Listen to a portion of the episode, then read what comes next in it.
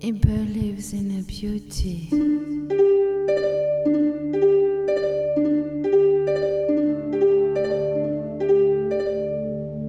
As Venus as a boy.